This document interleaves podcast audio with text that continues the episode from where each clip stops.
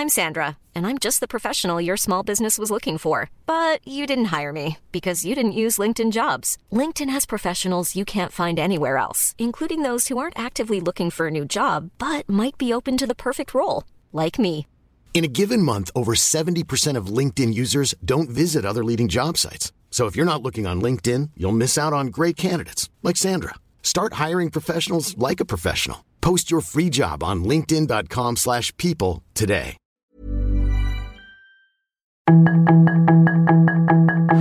Tarde a tarde, lo que necesitas saber de forma ligera con un tono accesible. Solórzano, el referente informativo.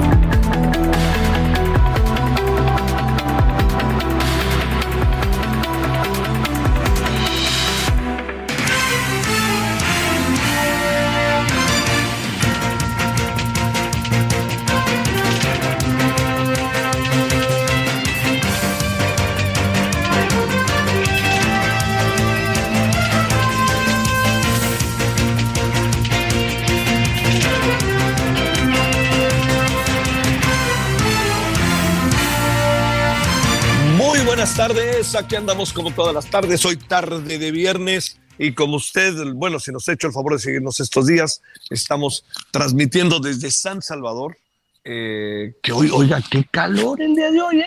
Hijo de la mañana, debe de andar en 33, 34 y ahorita que son la misma hora que la hora del centro de México, son las 17 con 1 en la hora del centro, en este 30 de junio, y le diría que el calor está pero brutal y hay mucha humedad. Época y bueno, también está la verdad el cambio climático de la cual se habla mucho por acá. En nombre de todas y todos quienes hacen posible la emisión, su servidor Javier Solórzano, le desea buenas tardes, le desea buen viernes, que hasta ahora las cosas hayan estado bien. profundamente que nos acompañe. Bueno, eh, uno de ellos lo vamos a sobre el caso del de, eh, asesinato de Hipólito Mora y de su escolta.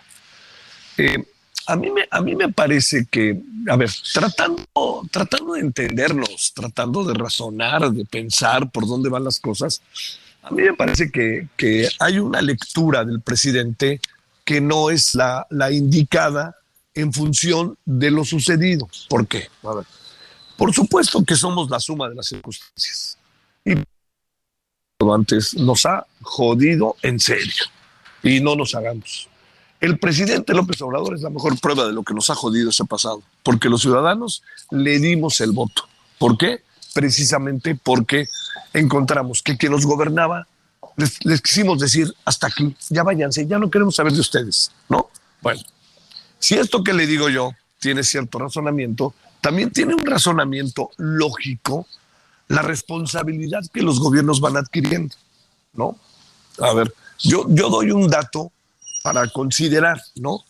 Que hoy el presidente por momentos trató indirectamente como de señalar la ilegalidad de lo que fueron y de lo que durante mucho tiempo fueron los grupos de autodefensa. Mire, eh, su servidor tuvo la oportunidad de estar en Michoacán en varias ocasiones. Estuvimos en varias ocasiones y vimos muchas cosas. Vimos cosas muy fuertes. Yo se lo he contado en medios de comunicación y en lo que escribo y en donde puedo, pues un poco para tener un diagnóstico, no para desacreditar a nadie, ¿no? Hoy leía, hoy veía un tweet un podcast del padre Goyo, allá desde Apatzingán, que yo creo que pinta un poco la forma en que se están viendo las cosas, ¿no? Desde allá. Eh, entiendo que el padre Goyo es controvertido, ¿eh? Tampoco crea que me pasa por alto todo ello. Pero lo que le quiero decir en concreto es, este gobierno sabía lo que estaba pasando. ¿Quiere decir que lo podía resolver en un 2x3? No, claro que no, pero sabía que la delincuencia organizada tenía tres, cuatro, cinco estados en donde estaba a tambor batiente. Guerrero, Tamaulipas, Michoacán, Zacatecas, que se agudizó en este sexenio, Colima, Baja California, en algún sentido Baja California Sur, en menor medida, Sinaloa, eh, Veracruz, en menor medida. Todo esto lo sabía el gobierno, ¿no? El presidente lo sabía, tenía su diagnóstico. Y todas las mañanas el presidente se reúne a las seis de la mañana con su gabinete de seguridad. Y ahí ha de tener una información, como él lo dijo, no hay presidente que no sepa todo. Bueno, ahí tiene una información de primera mano. La gran pregunta que nos hacemos en este sentido es, ¿qué hacer ante lo que está pasando? ¿No? Yo entiendo que no se puede resolver de la noche a la mañana, pero vuelvo, si usted me lo permite, al 2010, por ahí. Usted y yo lo sabemos y lo saben los michoacanos. ¿Cómo, ¿Cómo surgieron los grupos de autodefensa? Los grupos de autodefensa surgieron para defenderse de la delincuencia organizada, porque la delincuencia organizada materialmente tenía sometida a la sociedad, sobre todo en la zona que es conocida como la zona caliente, y que no había respuesta por parte de las autoridades. Recuerde que ahí fue cuando se mandó al ejército.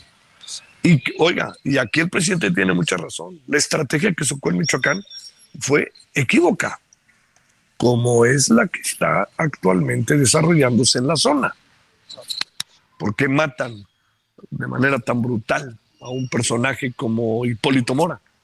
Porque Hipólito Mora representa la autodefensa, porque no le defiende la autoridad. Perdone que cite de nuevo la entrevista que tuvimos con él. Nos dijo textual. Textual nos dijo. Así, ¿eh? Bueno, dijo, yo, eh, me dijo, baile voy, Javier, yo te quiero decir que caminan por las calles riéndose. Los narcotraficantes, la delincuencia organizada, como si nada. Pasan frente de mi casa y se ríen y tienen a toda la población en vilo. Pregunto, ¿se sabía o no se sabía? Y claro que se sabía. Lo sabía el gobernador. El gobernador ahora no puede decir, le pedí que se viniera a Morelia, pero no quería. Pero por favor, usted dígame si ese es el asunto. Más bien, me voy allá a la, zona a la, a la zona caliente y ya que esté en la zona caliente, me voy con todo y van a ver, voy a defender y la población va a sentirse bien. Todo eso que le cuento al final, perdóneme, no sucedió. Bueno, ¿qué fue lo que pasó? La crónica, perdóneme que se lo diga, de una muerte, de una muerte anunciada, de una muerte anunciada, este, eh, de una muerte anunciada. ¿Por qué? Porque lo que acabó pasando es que lo que sucedió es, nos fue contando, cantando que se iba, que le iban a asesinar, que le iban a asesinar, evadió la muerte auténticamente Hipólito Mora pero al final ya sabemos lo que pasó. No quiero adelantarme más porque vamos a hablar del tema ahorita y me es muy importante escuchar al entrevistado y estoy seguro que para usted también lo será al entrevistado que vamos a tener en cosa de siete a ocho minutos. Segundo asunto, va de nuevo El Salvador. Créame que me ha costado mucho trabajo algunas cosas entenderlas, pero quiere que le diga algo, la vida cotidiana de este país, en lo general, está adquiriendo una dinámica diferente de la que tenía. Oiga, entiendo, usted dirá, pero ¿cómo es posible que Bukele lo que hizo con los presos? Mire, una de las principales molestias que hay en este país respecto a las decisiones que ha tomado el presidente Nayib Bukele, ¿sabe cuál es? La de los familiares que están detenidos. ¿Por qué razón? Porque andaban en la calle, hacían lo que querían y ahora los tienen en la cárcel. Y las familias de, de esos que eran delincuentes, pues le digo que ni más ni menos están detenidos y entonces ya no, ya no le dan a su familia de comer, ya no le dan dinero, ya no le dan, ya no le ayudan en la cotidianidad de su vida. Entonces ahí viene la molestia principal. ¿Cuánto es el número de detenidos? Es muy difícil saberlo. Hay algunos que son reconocidos así como privados de la libertad, que ayer le hablaba, pongámoslo entre comillas. Muchos de los detenidos los han sacado a la calle para que ayuden en la construcción de las obras de los Juegos Centroamericanos y el Caribe. Ayer le mandamos piezas, antes le mandamos piezas, traen una camisa amarilla, ¿no? La camisa, la camisa amarilla dice privados este, eh, en contra del ocio, privados de la libertad, algo, algo parecido, una camisa amarilla de manga larga, que es fácilmente identificable. Andan en las obras del Mágico González, que es el estadio más importante de El Salvador a partir de ahora. Bueno, ahí están caminando y ahí van y ayudan y están vigilados. Uno puede platicar con ellos poco. Yo platiqué el otro día, el, eh, miércoles, para ser preciso, con uno de ellos, con dos de ellos, Y cuando vieron que estaba platicando con ellos, la policía inmediatamente los llamó. No me dijo a mí nada, pero los llamó y estos de una manera, de estas dos personas, de una manera verdaderamente, así le diría, casi militar, inmediatamente se acercaron. Les preguntaron, que los militares les preguntaron qué les están preguntando. No, que qué hacíamos, que no sé qué. No dijeron nada más. No, no dijeron nada más. Yo escuché la conversación y se me acerca el militar y me dice, como puede imaginar, hay aquí un proceso de vigilancia. Tendremos que aspirar al régimen de Nayib Bukele. Yo sé que mucha gente diría en muchos estados y muchos municipios del país que algo tendremos que hacer para que la gente pueda salir a las nueve de la noche como sale aquí y esté contenta y pueda caminar por las calles y que tenga la certeza de que nadie, eh, que nadie este, pudiera en un momento dado este, atacarlos, eh, alguna cuestión de esta naturaleza que ustedes sabemos, asaltarlos, quitarles el coche, este, quitarles el teléfono, todo lo que sabemos, ¿no? Y además intimidarlos y decirles, más vale que me ayudes porque voy a venir mañana otra vez y sé dónde vive tu mamá. Bueno, un poco lo de las bandas, las bandas salvatruchas que fueron en muchos casos este, expulsadas como se pudo de Estados Unidos, ahí siguen, pero se vinieron a El Salvador. Perdóneme, y otras al sureste mexicano, y otras a Guatemala, y otras a Honduras. Bueno, esto que le cuento es lo que genera un estado de ánimo que las cosas se vean diferentes. Pero ¿cuánto tiempo durará esto? ¿Qué ¿Cómo tendremos que construir la sociedad? Que ese es el tema, ¿no? ¿Cómo tenemos que construir este país a futuro? cómo tenemos que construir un país como México a futuro, en, este, en el sentido de la seguridad. Cuando, por más que el presidente mexicano día con día diga que le está saliendo no bien, sino requete bien la estrategia de seguridad, pues recordemos simplemente lo que pasó ayer, la explosión del automóvil en Celaya, segundo, la muerte de Hipólito Mora, y tercero, 16 personas que siguen secuestradas y que, dile, y que les dice el presidente, este, ya voy a hablar con sus papás, ¿no? Por favor, digo, usted y yo sabemos que ese no es el nivel del problema. Si fuera el nivel del problema, pues es un niño de cinco años y uno le dice, si no te portas bien, vas a ver, ¿eh? Y entonces, pues el niño se asusta. Dígaselo a un hombre de 20, 25 años que está secuestrando y que además tiene que ver con un gobierno irregular en el estado de Chiapas, en donde la voz del presidente, la verdad lo digo con profundo respeto, a lo mejor ni se escucha en función de la problemática local muy concreta. A ver, este, hablaremos de esto en la noche, otra vez. Eh, hemos escuchado voces como la de ayer, la de Alfredo Nateras, que de la UAM, que nos dijo que él piensa que hay una sobredimensión de la popularidad. Es probable, es probable. No, no, no, no podría yo decir lo contrario, pero sí podría decirle que hay una gran popularidad presidente en la calle y hemos caminado la calle. Por eso se lo digo. Y en la esquina, y en la tienda, y en el barrio de donde está donde estábamos ayer, que fue una experiencia dolorosa pero maravillosa, donde asesinaron a Oscar Arnulfo Romero. Eso es lo que hay. Entonces, hay que pensar bien que el tema de la seguridad tenemos que tener estrategias muy bien definidas, pero no nos puede ahogar para tomar decisiones como las que de repente toman otros países que tendrán razón de ser en esos países. Cierro con lo siguiente para que también sigamos sumando muchas de las cosas que pasan. Eh, conversando, déjeme repetir lo que le dije si nos hecho el favor de escucharlo. Conversando con dirigentes del deporte que su servidor conoce de algunos años. Por ejemplo, de Haití, Henry, dos, tres veces nos hemos visto en diferentes juegos y hemos hablado con él. Eh, Guatemala, que en la noche le contaré el lío que trae Guatemala con su comité olímpico, que está concursando por Centro Caribe. ¿No? Porque no puede traer la bandera de Guatemala por la bronca que hay entre el Comité Olímpico y el Instituto del Deporte Guatemalteco. Hágame el favor, y los paganos son los deportistas, entonces no pueden traer el uniforme de Guatemala, tienen que traer el uniforme de Centro Caribe. Bueno, por cierto, ayer las chavas de Centro Caribe, o sea, Guatemala le metieron un 3-1 precioso a Haití en fútbol, ¿eh? con una, dos, tres futbolistas que son realmente fuera de serie. Pero bueno, más allá de ello, eso no lo dijo Henry, no lo ha dicho gente de Guatemala no lo ha dicho gente de Honduras, no lo ha dicho gente de otros países de la zona. Incluso con todo y este autoritarismo que permea en la vida de Daniel Ortega de Guatemala, de Nicaragua. Y nos dicen lo mismo, aquí andamos bien, aquí andamos bien, este, aquí no pasa nada, aquí, este, aquí en El Salvador todo bien, salimos a la calle en la noche y no lo podemos creer. Y sobre todo de Haití nos dijo, oigan, yo quisiera salir de mi casa a las 8 de la noche después de llevar a cabo el proceso de entrenamiento con mi equipo y llevarlos caminando a sus casas, pero no puedo.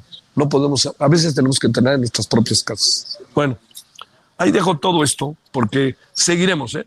Seguiremos y yo le prometo que iremos hasta el último detalle de todo lo que hemos podido ver. Estamos tratando de, de entrevistar al presidente Bukele, pero resulta que el presidente Bukele eh, tiene una agenda, pues como puede imaginar, ¿no? Muy, muy concentrada, pero además no solo eso, sino que este, pues hay que pasar varios tamices.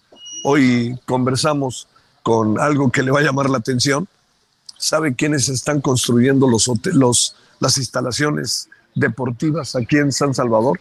Se puede, le puede sorprender un poco, ni más ni menos que constructores y arquitectos mexicanos. Ya han hecho una obra. El estadio Jorge Mágico González, créame, es un estadio bellísimo, es un estadio con las bancas de colores, porque son los colores en donde jugó el Mágico González. Para que usted me entienda, el México González es uno de los jugadores más importantes, si no es que no es el más importante en la historia del fútbol de El Salvador. Jugó en España. Un día Maradona dijo que quisiera jugar como el Mágico González este, bueno, y jugó en su equipo y en su equipo, pues este, aquí en el FAS y también jugó con la selección de El Salvador. Y con esta selección del Salvador le diría algo que me parece verdaderamente importante, así como se lo estoy contando, decían que hacía la pelota chiquita, que eso los futboleros lo entienden, pero al hacer la pelota chiquita no necesariamente significaba que era beneficio para su equipo, porque juega el 11 y ya sabe que enfrente hay otros 11. Bueno, aquí andamos agradeciéndole que nos acompañe desde San Salvador, le digo, con la temperatura, híjole, bravísima, ¿eh? andamos en los 33, 35 grados, algunos hablan hasta de 38 grados, ¿eh? mucho, mucho calor, eh, mucha gente en la calle. ¿Sabe cuál es uno de los problemas de San Salvador más, más graves? Así, a nivel de grave, a nivel de, órale, ¿qué hacemos? El tránsito. O sea, nosotros sabemos que sufrimos en la Ciudad de México. Hay muchas salidas y ha aparecido cierto ingenio para salir ¿no? de muchas zonas. Pero lo que sí le digo es que está dificilísimo. Bueno, aquí andamos y si le parece, vámonos con lo que tenemos esta tarde acá desde San Salvador. 17 horas con, le cuento ahora, con 17 eh, con 17 en hora del centro, 17 con 17 en San Salvador. Solórzano, el referente informativo.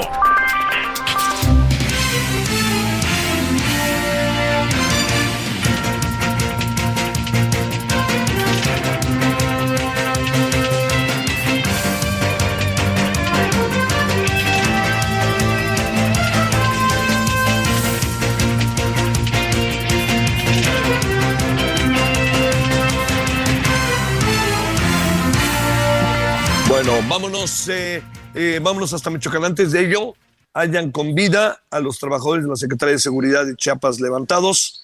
Habrían sido levantados por un grupo armado en el tramo Ocosocoautla, Tuxtla Gutiérrez. Viajaban a bordo de un autobús de la dependencia. Dos camionetas con individuos armados y encapuchados se los llevaron. Y ya se habla de que han sido afortunadamente liberados. Qué bueno que es así. Y espero que se investigue. Bueno, Charbel Lucio, Vámonos contigo allá hasta Michoacán. ¿Qué ha pasado con el velorio de Hipólito Mora? Te escuchamos. ¿Qué tal, Javier? Buenas tardes. Pues eh, te platico que eh, ante las constantes amenazas y los ataques de los que fue víctima Hipólito Mora Chávez, el ex líder autodefensa, dejó una carta póstuma dirigida a los michoacanos, la cual fue revelada este día por su equipo de trabajo. David Ceballos, quien es amigo y colaborador eh, de Mora Chávez, dio lectura al mensaje que escribió el iniciador del movimiento armado previo a su muerte. En esta misiva, Hipólito pide a los michoacanos que seamos valientes y acabemos con el mal que nos tiene en el suelo. Eh, que los policías vean que tienen la fuerza para acabar con esto y que el gobierno se fije en los ciudadanos antes que en sus campañas o en sus bolsillos. Hipólito también pide que su muerte no sea en vano y que tanto su familia como amigos y seguidores hagan lo que tengan que hacer para que la lucha que él empezó siga siendo por una causa justa para los ciudadanos. Este jueves también fueron homenajeados los tres policías caídos durante el atentado contra Hipólito Mora. En las instalaciones de la Secretaría de Seguridad Pública aquí en Morelia se realizó una ceremonia de agradecimiento por su labor para los oficiales Roberto Naranjo Andrade, Calixto Álvarez Andrade y Gamaliel Alcántara Reyes, los tres policías que murieron junto a Hipólito Mora.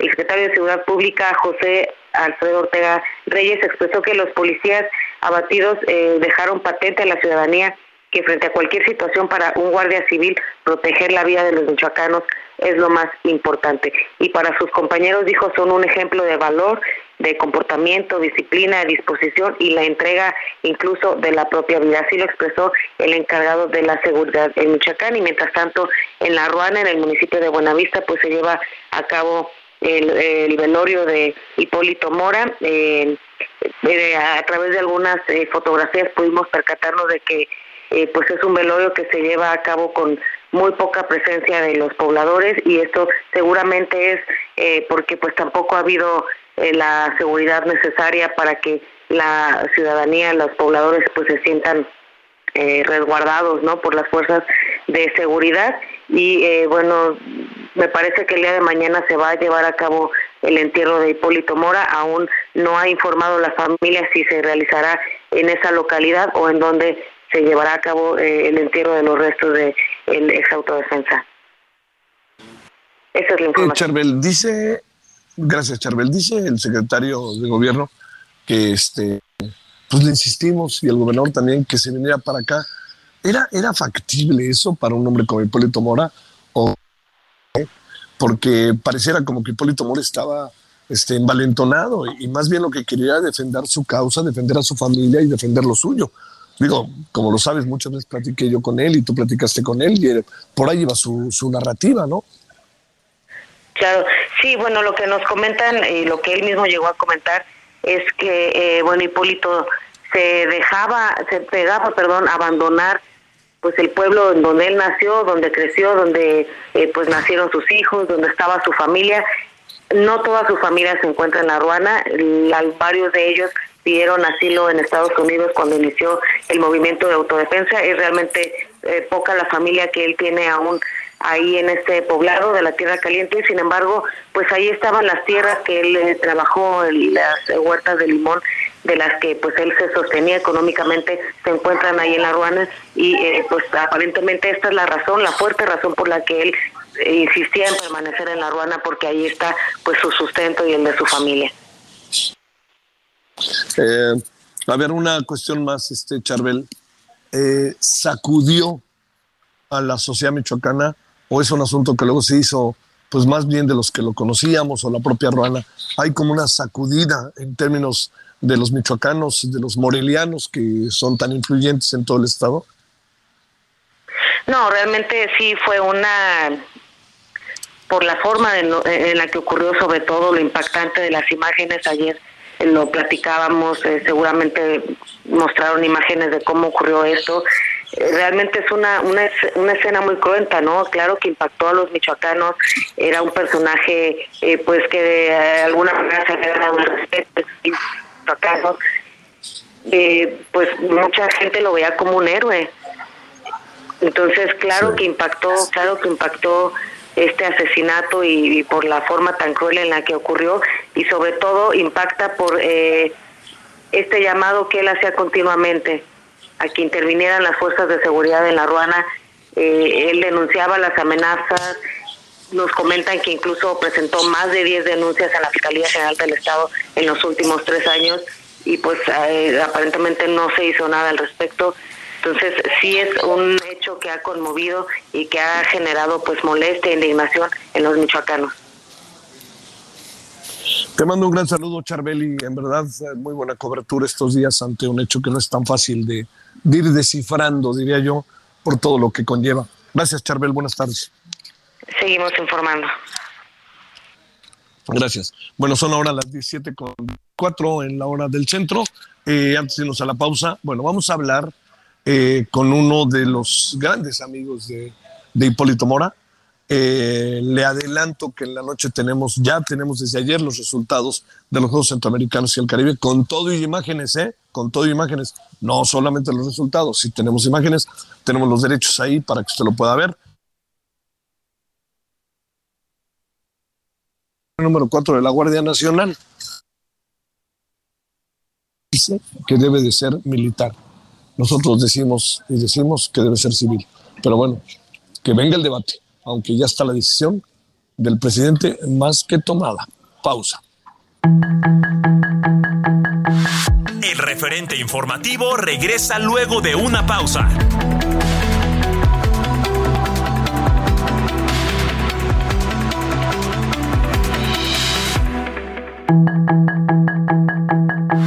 Estamos de regreso con el referente informativo.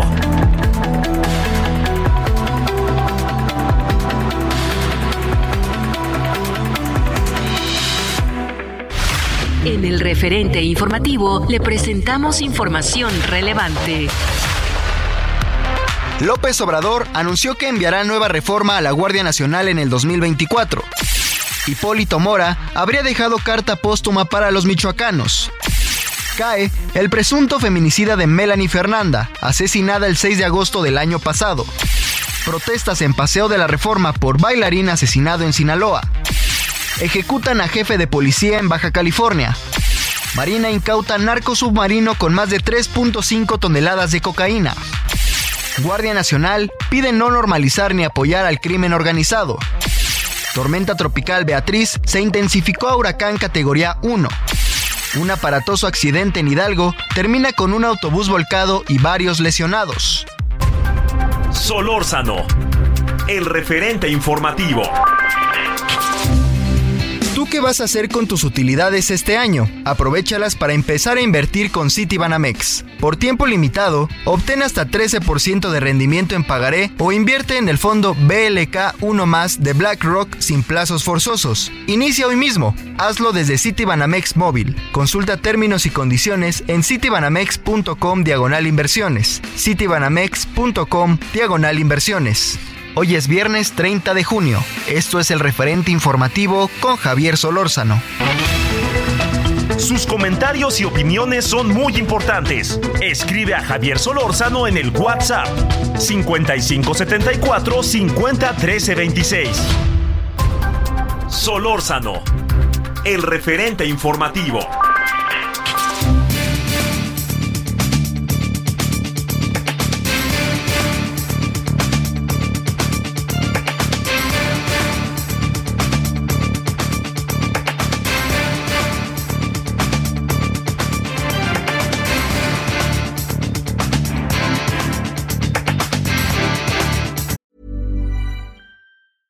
Even on a budget, quality is non-negotiable. That's why Quince is the place to score high-end essentials at 50 to 80% less than similar brands. Get your hands on buttery soft cashmere sweaters from just 60 bucks, Italian leather jackets, and so much more. And the best part about Quince, they exclusively partner with factories committed to safe, ethical, and responsible manufacturing. Elevate your style without the elevated price tag with Quince. Go to quince.com slash upgrade for free shipping and 365-day returns.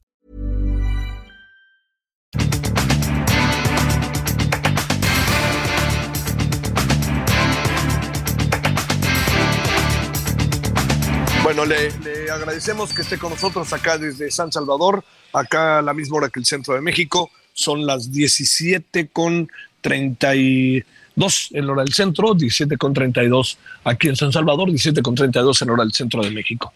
Bueno, le quiero agradecer eh, al tiempo que mandarle un abrazo solidario a David Ceballos, asesor, amigo de Hipólito Mora. David, muchas gracias que tomas la llamada. ¿Cómo has estado? Buenas tardes. Buenas tardes, Javier. Pues triste y y apurado, ya te imaginarás. Sí, sí, sí. Este, a ver, las cosas estaban invariablemente al límite, ¿no, David? Hay algo que supones que detona un segundo momento, porque el propio Hipólito sabía que algo se venía fuerte, ¿no? Y lo, lo, lo sabe de meses y de meses, pero de repente crees que pasó algo que lo detonó. Pues mira, Javier, eh, considero que digo, sin, sin afán de ser grosero ni mucho menos, la entrevista que tuvo con usted hace unos días, eh, pues sí fue una entrevista donde dio nombres, apellidos, donde eh, declaró el tema del gobierno, del posible eh, nexo que pudiera existir.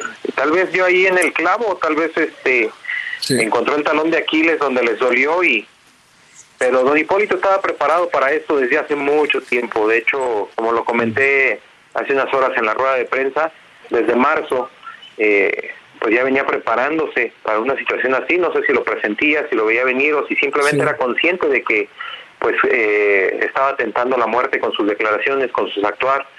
Y pues don Hipólito nos dejó muchas encomiendas a, varios personajes de su equipo de trabajo. Este, pero sí, ya él, él era consciente de esta situación. Fíjate que eh, en términos personales te lo digo, eh, cuando, cuando dijo dos cosas me, me, llamó la atención, pero también pues conociéndolo como podía conocerlo yo, ¿no? Nunca como ustedes. Cuando dijo eso dije, ay, ay, ay, esto suena realmente fuerte, ¿no? Correcto, pues pues sí, o sea, don Hipólito nunca tuvo tapujos y siempre habló con la verdad y, sin miedo. Es, la única persona que he conocido sin miedo real eh, a la muerte, sin miedo real a prácticamente nada. O sea, su miedo de don Hipólito, si, si de, mi pensamiento fuera, su único miedo era quedarle mal a las personas que dieron la vida por la lucha que inició, por el, por el bien de los michoacanos. Hijo, me, como puedes imaginar, por muchos motivos me conmueve lo que me dices, pero de repente pienso que lo iba a decir tarde o temprano, ¿no? ¿O qué piensas? Pues sí, o sea, a final de cuentas, él intentó por todos los medios legales, eh, por todas las instancias gubernamentales, eh, el, debido proceso, el, debido derecho de, de, el proceder contra estas personas este, denunciaba, eh, acusaba, presentaba pruebas y al final de cuentas pues yo creo que fue un tema en el cual se estuvo esperando bastante tiempo que lo orillaron a hacer las declaraciones que hizo Javier. Sí, sí, sí. Oye, cuando llegaste ya estaba muerto, no pudiste hablar con él ni nada parecido, ¿verdad? Yo nada más tuve oportunidad con él de platicar eh, vía telefónica en la mañana y vía WhatsApp aún más temprano. Eh, habíamos quedado de vernos en la ciudad de Morelia. Eh, otros compañeros también estuvieron mensajeando con él, un compañero también muy cercano a las 11, 11.31 todavía mandó mensajes con él.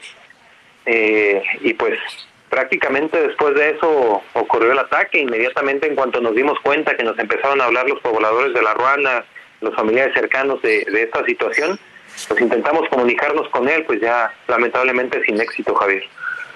Oye, eh, ¿Qué, piensas, digamos? Esta es una lucha de, casi de décadas, ¿no? Yo diría, es una lucha de, mucho tiempo que, digo, como tú bien dices ahora, no va a parar, eh, va a continuar.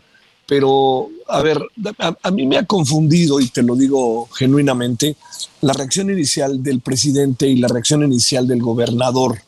Eh, a lo mejor hay algo que yo no veo, pero ustedes que son pues los más afectados, su familia, tú, sus amigos, una estrategia de lucha en contra de la delincuencia organizada a partir de la autodefensa. ¿Qué piensas de todo ello, David? Yo pienso que los comentarios, los comentarios fueron muy desafortunados. Eh, mm, tal vez quiero pensar que los agarraron en curva, que no tenían algo preparado que decir pero sí fueron muy desafortunados los comentarios porque a final de cuentas las personas que conocimos de cerca a don Hipólito sabemos que no hay o no hubo en esta época una persona con el valor que tuvo él, con las agallas que tuvo él y, con la lucha que tuvo él. Eh, lo mencionabas en la rueda de prensa que eh, la gente que no tenía el apoyo o el oído de parte del gobierno acudía a don Hipólito y fuera quien fuera lo ayudaba. O sea, a final de cuentas voy a voy a, citar a uno de los compañeros que estuvo ahí en la rueda de prensa eh, murió un hombre murió un gran hombre pero nació un héroe. Híjole híjole híjole. Oye este el, el gobernador dice que le pidió que se fuera a Morelia y no se fue qué petición, ¿no? ¿O qué piensas, David? A mí realmente me pareció brutal lo que dijo La verdad, lamentable, lamentable que haya dicho eso el gobernador, porque a final de cuentas, es su responsabilidad, no solamente a don Hipólito, sino a todos los ciudadanos que vivimos en Michoacán, garantizarnos la seguridad en cualquier parte del Estado. No puedes decir, no tengo control sobre tal zona, no tengo cómo ayudarte como ciudadano en tal zona, porque al final de cuentas estás condenando ese lugar entonces. Y don Hipólito, eh, tú lo sabes, era una persona que sabía cuál era el peligro en en su región y al final de cuentas iba porque allí estaba su casa, estaba su trabajo. Es como si yo te pidiera, Javier, que dejaras de ir al noticiero porque no te puedo garantizar la seguridad ahí. No, no, no, pues en qué estamos, ¿no? No, no, oye, y fíjate que otra cosa que me dijo David, que, que me, te lo juro, me sorprendió muchísimo el desenlace, ¿no? De los Viagras. Pero ¿sabes qué otra cosa me sorprendió muchísimo? Cuando dijo, te voy a decir algo que no les va a gustar, pero necesitamos un Bukele. O fíjate, nosotros que estamos ahorita en San Salvador, dije, le dije, ¿qué? ¿Cómo crees? Y luego a los, espérame, a la, a la semana lo asesinan. Yo estuve con él, yo estuve con él cuando tuvo la entrevista, la entrevista contigo, Javier, estuve ahí eh, en, su sala, este, estuve escuchando toda la entrevista, lo que, lo que respondías, y era algo que nos repetía, yo creo que a la mayoría de las personas que, que convivimos los últimos años con él muy de cerca, eh, una persona como Bukele que, que, tuvo la mano firme, que se enfrentó a la crítica internacional, pero que a final de cuentas su, su país es ahorita el más seguro de toda Latinoamérica. Híjole, híjole. ¿Qué, qué, qué, cómo ha estado el velorio? Este, leía que mucha gente de, plano con cierto temor, pues mejor optó por no ir y a lo mejor recordarlo de otra manera, Hipólito. ¿Qué, qué has podido ver, David? Mira, eh, lamentablemente yo no he podido asistir eh, he estado en comunicación con sus familiares, me han estado informando de cómo está toda la situación. La instrucción que dejó don Hipólito fue que una de sus hijas se hiciera cargo de todo el tema, estábamos esperando a que llegara, eh, ya llegó. Sin embargo, pues sí nos han estado informando de toda la situación, no solamente de don Hipólito, de sus escoltas, quienes también fueron grandes amigos de nosotros y que creo que vale la pena, si tú me dices, me, lo permites decir sus nombres, aunque sea de pila. Claro, por favor, por eh, favor. Porque, porque digo, de, de Calixto, de Beto y de Saulo, que tienen todo mi respeto, mi admiración, y, digo, no, no, nos tocó estar con ellos por, por azares del destino, porque así lo quiso Dios, pero pues eran también personas con las que convivíamos y sus funerales pues también llenos de rabia, llenos de coraje, llenos de tristeza, porque al final de cuentas también fueron hombres, al igual que don Hipólito, bragados, fuertes y, decididos a ayudar de una manera diferente al Estado en materia de seguridad. Yo me acuerdo en las reuniones que tuve, que, que incluso tú estuviste, este, qué lealtad de las escoltas, ¿no? Qué lealtad de las, de las escoltas, ¿no, David? Pues eh, es algo que nos enseñó don Hipólito, yo creo que a todos los que como te lo repito, tuvimos oportunidad de convivir con él. Si, si me dijeran define a don Hipólito en una palabra, no sería valentía, no sería bravura, sería lealtad. Porque él seguía en esta lucha sin recibir un salario, al contrario, gastándose un dineral en, en apoyar a la gente, en moverse, en trasladarse. Y fue por lealtad, lealtad a las personas que fallecieron en, en la lucha que inició, lealtad a su hijo que perdió la vida también en esta misma lucha él, él nos enseñó un tema de lealtad y yo creo que no ha habido persona más leal para con Michoacán que don Hipólito Mora. Este, fíjate lo que son las cosas, el verdadero fundador de los grupos de autodefensa es él, ¿no? No lo digo en menosprecio del señor Mireles, pero el señor Mireles pues llegó segundo de la fila, ¿no? Y se sumó, ¿no? Pero no fue él, ¿no?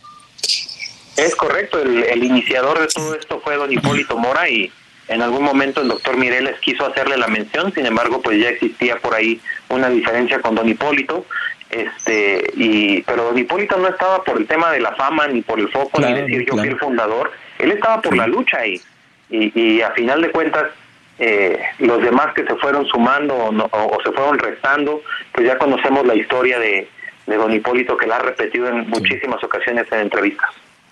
Es, es difícil, eh, David, eh, lo, lo, lo, que viene, pero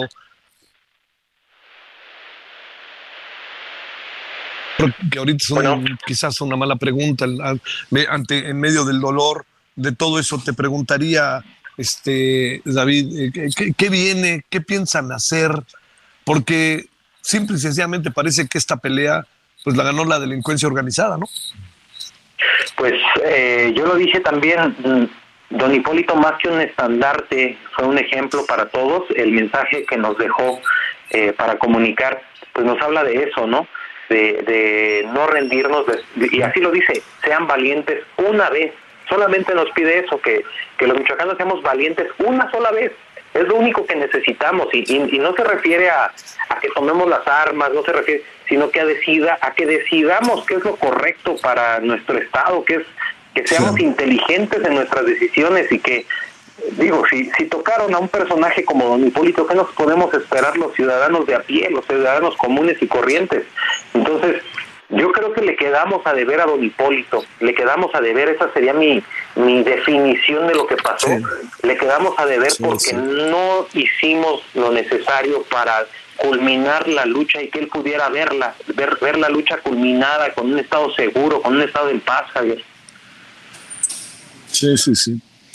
David, pues este, como puedes imaginar, me, tiene muy consternado todo lo sucedido, todo lo que pasó, eh, saber que pues una conversación pudo detonar algo tan fuerte, tan brusco en la vida, pero eso no me quita pues mi solidaridad, mi, cariño y como tú sabes, muchas, las muchas veces que Hipólito y yo conversamos y les mando un gran saludo.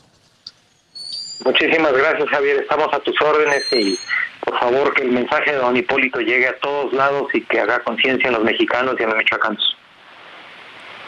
Te mando un gran abrazo, David. Gracias por tu tiempo. Buenas tardes. Buenas tardes, Javier. 17:45 en hora del centro. Solórzano, el referente informativo.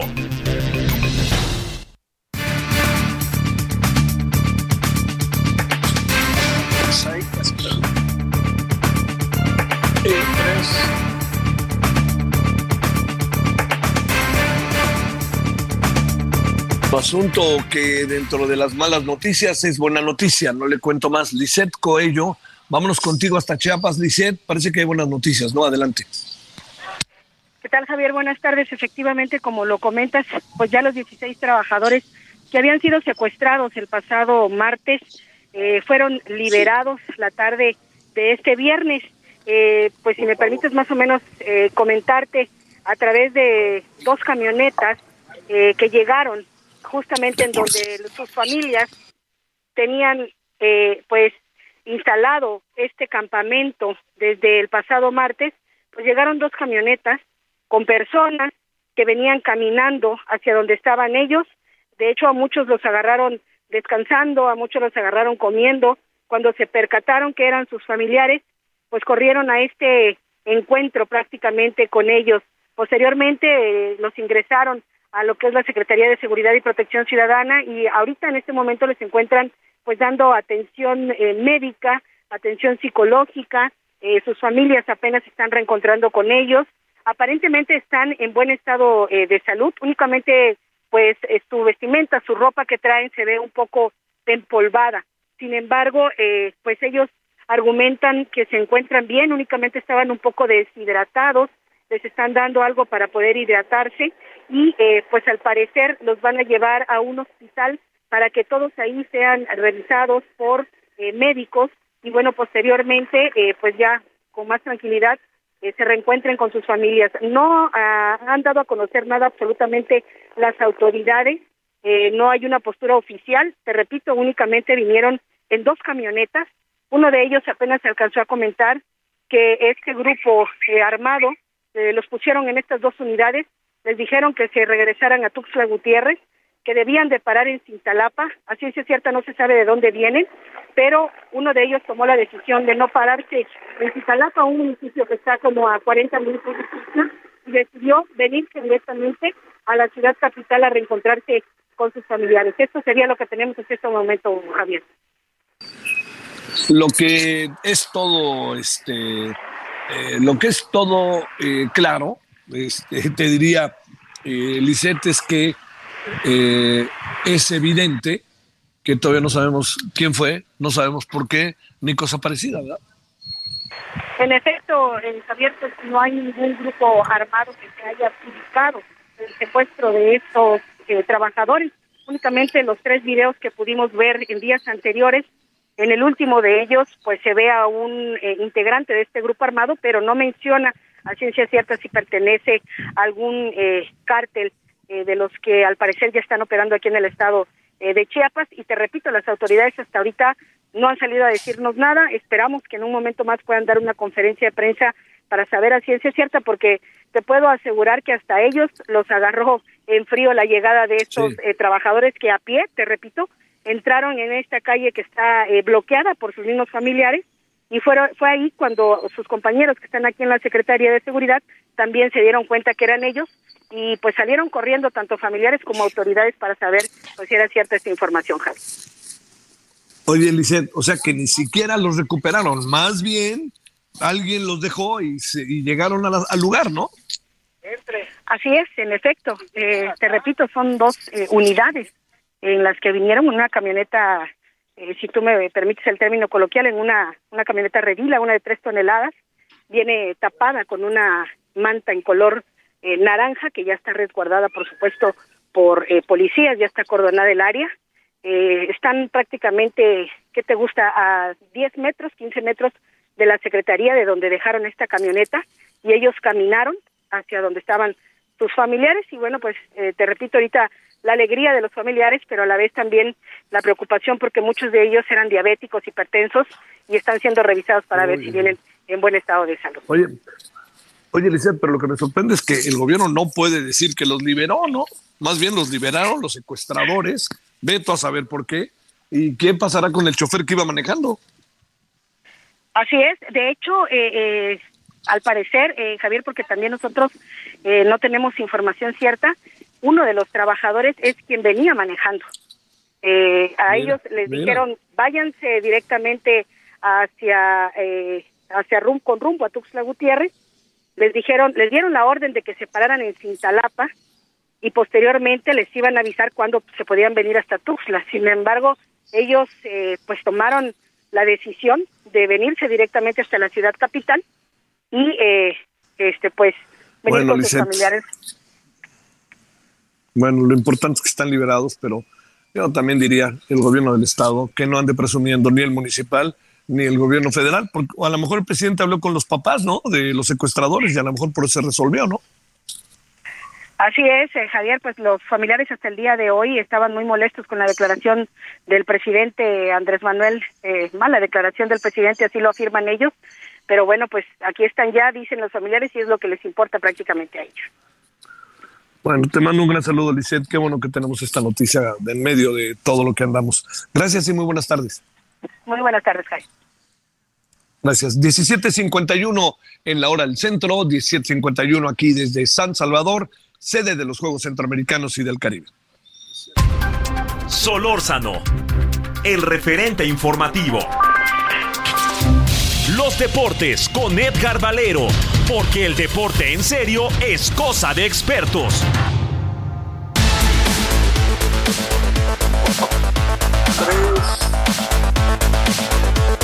Querido Edgar, adelante, ¿cómo te ha ido? Muy buenas tardes. Hola, mi querido Javier, gracias. Eh, saludos. Pues yo creo que mejor que a ti con los aguaceros allá en, El Salvador. Pero. Oye, pero, oye, pero déjame decirte algo, eh. Fíjate, ayer el, llovió anoche, pero hoy todo el día un calor, nubes, pero un calorón de aquellos. Y no nos ha llovido tanto, de no ser en la noche, pero cuando no hay competencias y días antes de que se inauguraron los Juegos. Adelante.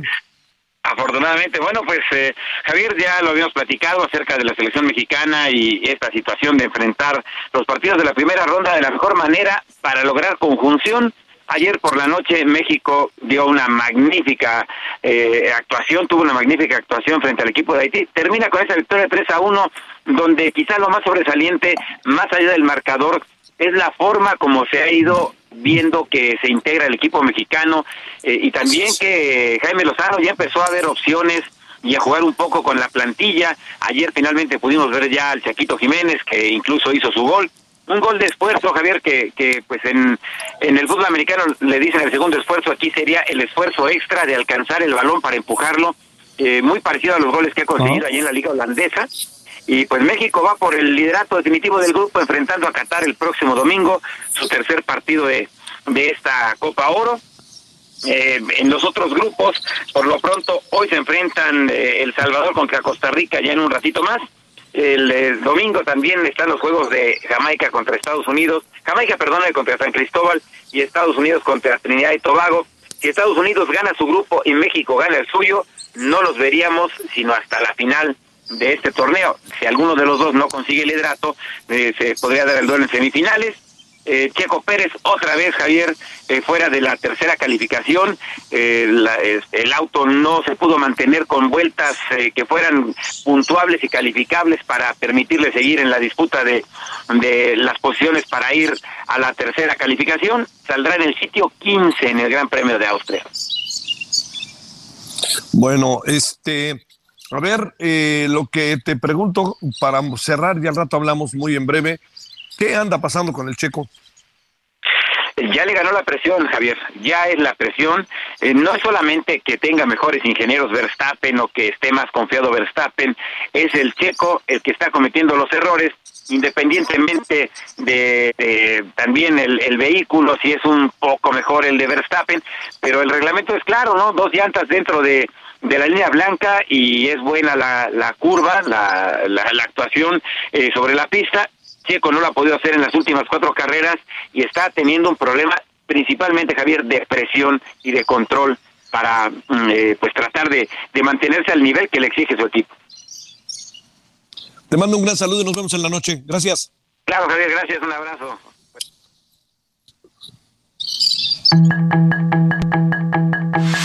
Hasta aquí Solórzano, el referente informativo.